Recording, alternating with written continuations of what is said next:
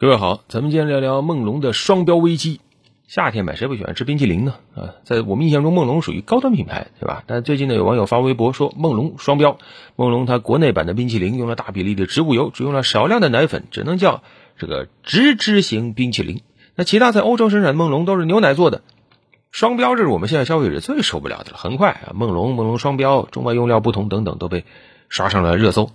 呃，于是呢，梦龙赶紧回应啊，说根据国标对冰淇淋的定义，梦龙呢属于其中一类一组合型，这个叫植脂冰淇淋啊。梦龙是冰淇淋和巧克力的搭配，植脂呢说用的是植物油脂，而不是大家以为的这个植脂末啊。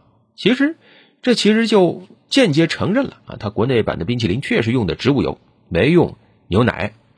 同时呢，梦龙还做了个回应，说我这个用植物油替代动物油脂啊，这个是环保啊，未来呢还会有更多的植物基产品加入到产品线。啊，这个反正这个回应很快他自己就把它删了，毕竟太站不住脚了，对吧？你合着只在中国环保，你在其他国家市场就不环保了？其实你说用植物油怎么就不对了呢？确实用植物油跟用牛奶呢就是不一样。翻阅梦龙的英文官方网站，证实它多个产品的配料表第一位就是复原脱脂牛奶。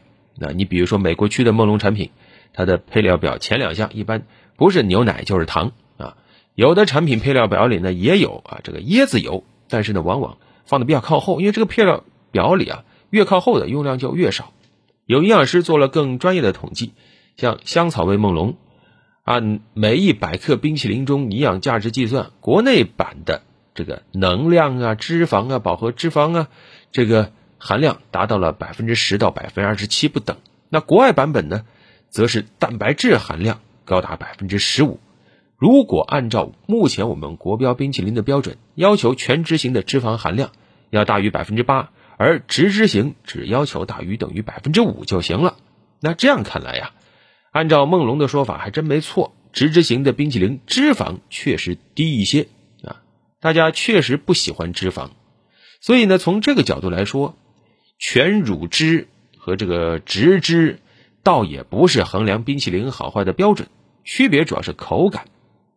但是问题在于，咱们都知道，一般来说，全乳脂那感觉口感还是要醇厚丝滑一些啊，而且你说是不是国内外双标呢？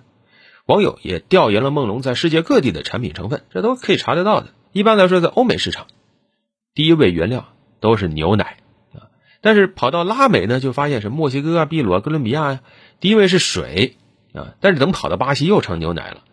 另外呢，在非洲啊，有网友发现，在科特迪瓦啊，第一位也是牛奶，但是呢，等跑到赤道几内亚呢、埃及啊，又变成水了。而在亚洲市场，印度、中国第一位是水，日本、韩国则是奶。所以大体上来看。但凡跑到发达国家，梦龙冰淇淋排到第一位的原料那就是牛奶，但是跑到这个发展中国家，哎，这个区别就比较多。那你说都是为了降低成本吧？其实，在有些发展中国家，什么墨西哥呀等等，那儿牛奶其实比这个欧洲还便宜呢。那为什么跑到欧洲愿意用牛奶，跑到这些国家却一定要用水呢？所以有食品行业业内人士分析了。说这个，其实也是在商言商的一种套路。你也不能说他虚假宣传，但是呢，为了降低成本，但凡能偷工减料，他就偷工减料一下。你像梦龙的宣传策略就非常的狡猾。他说我主要是这个百分之百进口比利时巧克力脆层，进口乳粉，他有说谎吗？没有。但是呢，你问他加了多少这个奶油呢？也没加多少。所以现在啊，为什么消费者不满？是因为大家多少还是认为你梦龙是。打着中高端品牌的这样一个旗子，但结果呢，你的用料却并不是用料最好的。你这种偷工减料，能省则省，让消费者多多少少有点感觉受骗了。曾几何时，为什么梦龙当时能够兴起啊？是因为当年雪糕外壳有巧克力的时候呢，多半啊，很多同行用的都是代可可脂，而当时梦龙在原料上可以说下足了功夫，他用的真巧克力。啊，而且呢，价位当时，呃，贵吧，但是又比当时雪糕界这个奢侈界顶流哈根达斯要便宜，可以说一下子抓住了这个高端市场的空白，实现了第一代的消费升级。当时，就网友都说嘛，当年买个梦龙都可以用来追你孩子了，你现在怎么可能呢？啊，所以消费者，为什么能记住梦龙？实际上记住的是当年它那种高端的形象，以及他当时这种纯正的巧克力的味道。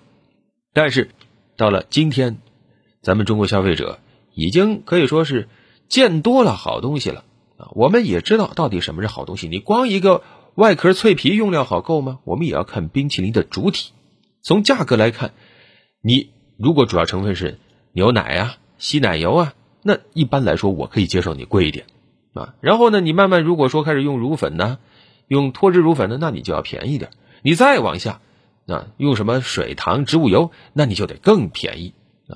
我们也见到有些雪糕，它选择了植物油来控制成本啊，甚至里面会有反式脂肪酸啊。当然，梦龙从配料表里看，它倒还没有这种植脂末，但是也绝不代表着放眼这个整个市场，你梦龙的用料高端到哪儿去？为什么现在有一大堆网红的这个雪糕呢？你比如说中雪糕，对吧？现在是非常的网红，定价十几块甚至几十块，消费者愿意买单，主要就是对它原料的认可。因为我们现在的消费者经过了十多年消费升级，大家已经不会再被所谓的品牌光环所迷惑了。食品也好，化妆品也好，各种东西也好，大家都知道去看你到底用了什么东西，用了什么材料。我们要确保我们的每分钱都花到关键，而不是说要交智商税。当年联合利华旗下的冰淇淋品牌和路雪进入中国市场啊，主要是四大品牌。梦龙、可爱多、和路雪、麦酷诗，对吧？全面的覆盖了高端、中端、低端，而梦龙在里面就是占据着高端。这些年，联合利华也没少挣钱，但是慢慢的时代变了，现在在高端领域也慢慢的出现了大量的国产品牌，而他们真的了解消费者需要什么啊，拿出了更好的国货的态度，拿出了真材实料，拿出了更好的品牌故事。这样一对比，这些年。充其量只是做做联名、做做营销的梦龙，就有点落伍了。说白了，躺着就能做高端、把高端的钱挣了的时代已经结束了。